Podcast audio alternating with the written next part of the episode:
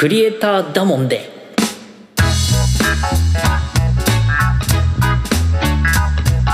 始まりました。このラジオでは全てのクリエイティブな仕事をする人たちに向けてゆるく雑談していく番組です。現役クリエイターの先生方はもちろんこれからクリエイターになりたいと思っている中高生にもちょっとためになるような小話をできればと思っています。それでは本編スタート。はいどうもリュウ先生です。音楽家の達也です。はいクリエイターだもんでということで、えー今日のテーマは AI についてちょっとね話そうかと思ってるんですけど。もなるほど。なんかもうプログラミング教室の先生らしい題材で。あそうだ。自己紹介しなきゃいけない。はいえっと自己紹介します。えー、リュウ先生、えー、と言いますプログラミング教室ピタゴラミ静岡校で、えー、塾長をやっております。よろしくお願いします。よろしくお願いします。はい。えっ、と達也です。えー、今主にネットを中心に、えー、サウンドクリエイターとして、えー、活動しております。サウンドクリエイター名は n.i.q で肉という名前でやってますのでもしよければ検索していただければと思います。その他にも、えー、ギター講師なんかもやっておりますので皆さん音楽をやりたいって方はもしよろしければご一報いただければと思いますのでよろしくお願いいたしますいやもう本当達也さんすごい方でね。あの もう音楽家として。ありがとうございます、はい、あの我々あの静岡で、えー、っと活動してるんですけどもこのラジオではちょっとクリエイターの人たちに対してねあのこういろんなあのトピックとか話題っていうのを提供していけばいいかなと思ってちょっと始めたんですけどもよろしくお願いします。では、えー、っと早速、えー、っと今日の話題の AI ということで。いや本当にちょっと AI なんですけどあの去年のなんか10月ぐらいでしたっけ？にチャット GPT、あ話題になりましたね確かに、はい、出てでもそこからその本当クリエイターがいなくなるんじゃないかみたいな。まあ世間では騒がれてますね。そうそうそう騒がれてますよね、はい、だって本当テキストから絵を生成したりとか、まあ、音楽もねもうそれこそ達也さんがやられてるサウンドっていうのも何万曲と一瞬でそう、できちゃうみたいな、だ結構やばいんじゃないみたいなふうに言われてるんですけどそうですねどうどうですか？達也さん的にはその辺。えー、多分ですけども、まあ、二極化していくのがこれから多分顕著になっていくんじゃないかなとは思います。うん、今やっぱまあ音楽確かに、あの AI でも作れるんですけども、まあ、そのよく流れるようなフリー素材なんかで使われている BGM なんていうのはもしかしたらやっぱそのまま仕事をそれを作ってる人はなくなっていく可能性もあると思います、うん、ただその同じ BGM を当てにしても例えば映画ですとか一つのテレビ番組に対して制作陣がこだわりを持って作ってらっしゃるとかやっぱもっとアーティスティックなものを作ろうっていう人たちに対しては多分チームとしてやっていく分にはまだまだ重要はあるんじゃないかなとは思います。うん、なんだまあ今までの歴史でも多分いろいろ淘汰されてきたものっていうのはあるんですけども全部がなくなったかっていうとそうではないと思いますんでその中で結局まあ窓口が狭くなったけども残ってるっていうものにやっぱりクリエイターの仕事っていうのはなっていくんじゃないかなとは思いますけどもね。ああ、なるほど。なんかその作品一つ一つを AI が作っていくっていうよりもなんかそれを利用しながらクリエイターの方も進化していくみたいなそんなイメージなのかなって思いますけどね。確かにそうですね、うん、あの結局 AI が作ったものが素材としてもやっぱり売ってらっしゃりもするんですよ。音楽の素材としても。そういったものが、えー、自分たちが BGM を作る時の一つのネタ素材として使ったりとかっていうケースっていうのも今出てきてますしそういった中でその今これから多分共存って的な感じでも使われてくっていうのは多分もう避けられないんじゃないかなと思ってくるんですね、うん、なるほどね。じゃあなんか結構巷ではやっぱクリエイターもいなくなっちゃうんじゃないかみたいなそういう話ありますけどどっちかっていうと共存していくようなあの感じっていう方がと考えた方がいいんですかね。個人的にはそういう方向に行くと思います、うん、でやっぱりどうしても窓口は狭くなってきちゃう可能性はあるかもしれない。ですその中で多分どういった形でより良いものより良いサービス、まあ、あとは大事なのは人間性っていうんですかねそういう形で多分どう生き残っていくかっていうことを考えていくのがポイントじゃないかななんて思いながら最近は思ってますけどね。あまあでも人間性は確かにね。それはそうですよね、うん、その辺がちょっと僕は、まあ、プログラミングを子供に教えてる身としてはやっぱりプログラムによってその作品を生成するっていうのも本当太古の昔からやっぱあってったのでその僕はゲーム作りを教えてるんですけどなんかゲームの、えーと、ダンジョンを自動生成するみたいなのはもう本当いにしえのプログラムでいろんなのが作られてるんですけどそれってあのランダムではあるけど結構再現性はあるんですよ。でも最近の AI ってあんまりこの再現性っていうのがなさそうだなって。なんか同じあの言葉から生成される絵でもまたその次やると違う絵が生成されちゃうっていうところで今達也さんが言ったようなその人間性みたいなところから生まれるその作風みたいなのが、うんうん。まあ、AI にはやっぱないっ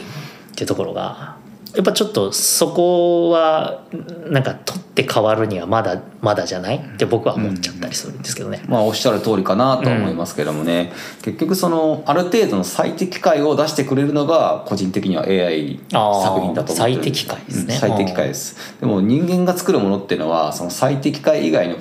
プラス要素っていうのが多分重要になってくるかなっていうとやっぱまだまだその疑問に流星さんが思ってることっていうのはやっぱあるんじゃないかなと思います。あ、うん、まあそうですねそんななんかまあ言ったら遊びみたいなところですよね。遊び心といいますか。あとはそのどれだけその相手の反応に対してどう敏感に察知して作風を当ててくれるかとか改善点を入れてるかとか。演奏でいうとこのそのまあ、フリーで演奏するってことをやっぱセッションっていうものがあったりするんですけども、うん、そういう時に相手がどういう反応をしてどういう演奏してどう弾いたかそれによってどう反応していくかっていうのはまだまだ人間のそのその時の経験値ですとかあの気分ですとか音の音の振動とか言えばいいですかね聞こえてくる音とか体に感じるものによってさまざまやっぱ変わってくると思うんで人によって。それを最適解で出すっていうのがまだ AI にできるかっていうと僕はまだそこまではいかないかなと思ったりもするんで。いやそうですよね、まあ、確かにそうだよな、まあ、でも僕が子供たちに教えてるような感じで教育っていうのも結構そういうところあるかなって思うんで。あのなんだろう励ましてあげたりとかなんかつけピンポイントで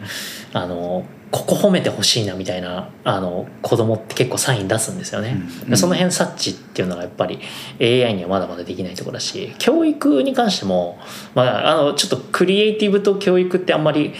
ねあのちょっと話題と違うんですけど、まあ、僕がやってる教育なんかもそっかななんていうのは思いましたね。なるほど。確かにその辺はあるかもしれないですね、まあ結局ただ褒めてほしいただ慰めてほしいだけじゃないじゃないですか、うんで AI が例えばそのいくつかのパターンを言ってくるとしてもそれに当てはまらないケースっていうその細かい部分ってやっぱあると思うんですよ。そこを補填できるかどうかっていうと僕はまた違うなと思うんで、うん、だからこれからはやっぱもうちょっとその寄り添ったものにやっぱ人間性っていうのはそういうところにもあると思うんですよね。えー、いやだからまあこれからそのクリエイターを目指していくような人たちっていうのはそこの AI とかっていうのとどう付き合っていくかっていうのはやっぱりちょっと考えていった方がいいかなとは思うんですけどね。なんかあの達也さんあの最近注目してるシンセサイザー。あシンセサイザー V っていう、はい、俺すごいなと思った。ちょっとなんか紹介してもらっていいですか、はい、いわゆるシンセサイザー V っていうのは、えーと、AI による、えーと、要はボーカル音声音源って言えばいいんですけども、うん、細かいのは多分ググっていただければ聞くことできると思うんですけどもいわゆるもう人間の声にだいぶ近づいてきたような声めちゃめちゃすごいですよね。あれびっくりしました今までは結局僕たちクリエイターの唯一の問題はボーカルさんを確保するっていうのがコンペとかでもあるんですけどやっぱそこ言っちゃうとそこの声によって選ばれたり選ばれなかったりっていうのがあったりとかどうしてもやっぱそのすぐに歌ってほしいっていうのにやっぱ都合をつけなきゃいけないっていうのもあるんですけどもそういったものが多分だいぶ緩和できるんじゃないかなっていうのもあると思いますね。うん、うん、なるほどね。これは多分すごいと思います。まああくまででもまあやっぱ AI なんでやっぱ人間の方が歌った方がいい部分っていうのもいっぱいあると思うんですけれどもやっぱこれはこれでの魅力はあると思います。ここはやっぱその10年以上前からまあボーカロイドが出てきたじゃないですか、うん、ああいう一つの文化がもう一つの音楽ジャンルとして出てきてる時点でまあこれも避けられない文化の一つかななんて思ってるんで、うん、そうやっぱ今後この AI がまあ一つの商売になるってこともあると思いますし実際は使われたりもしているんです実は言ってないわけで。あそうなんですね。どの番組かまでは分かんないですけど。そういうのを感じるともうやっぱ波は来てるかなって感じはしますね。えー、うん、じゃああのシンセサイザー V であの僕の自作したゲームがあれですかねフルボイスにできたりしますかね。場合によってはあると思いますよ本当にそれは楽しみ。本当にあると思います。なんかもう、はい。エンディングテーマとか作れちゃうかもしれないですああいや本当そうっすよ。ね、うん。あ確かに。テーマ曲とかね。テーマ曲もできると思います、えー。うんそんなだからじ子供たちとかが自分でゲームを作りたいなって思った時にそうやって簡単にテーマ曲みたいなのを作れるようになったら楽しいですよね。そうですね自分だけのオリジナリティっていうのうんがすごく魅力あるんじゃないかなとより一層多分あ身近なものにはなってきてるいい部分もあると思いますなるほどうんいい部分もですけどね。はい。まあいろいろ考えながら付き合っていくのがこれからの AI との向き合い方じゃないかなということで僕は思っております。なるほど、うん。はい。ということでね、えっと今日は AI についてと、えー話していったテーマでね話していったんですけども、まあ、AI とあとやっぱ人間性。でもクリエイターには人間性が必要だよねっていうこととで、まあ、AI すごいんだけどそれとうまく付き合って我々もその例えばゲームだったりその音楽っていうものを作っていく、えー共存していくっていうのが、まあ、そういう方向性が大事なのかなみたいなそんな感じですかねそうですね。さんは。い。より良いものを作っていくためには確かに AI の力は活用する。でも一番大事なところはそれを人間性人間味を持ってやっていくっていうのが一番よろしいんじゃないかなということでいやそうですよね。本当にそうだな。僕なんかあの結構料理するんで料理まあクリエイティブ かどうかは分かんないですけど。言えてると思いますよ料理は。あの料理にね AI が手伝ってくれたらなって思うんですけどね。ままだねそのアームロボットアームみたいなのが出てきてくれればね。AI で動く。なんか味覚センサーみたいなのが出そうな感じしますけどね。あーあーなるほどね、うん。えーえなんか欲しくないですか？そのロボットアームで手伝ってくれるロボットみたいな。切るの手伝ってほしいですよね。煮るのも炒めるのも。じゃあまた今度あのロボット技術者のクリエイターいやいたら。いたら。いやわかんないですけど。募集してます。はい募集してます。えっとこの番組ではえっとクリエイターの、えーゲスト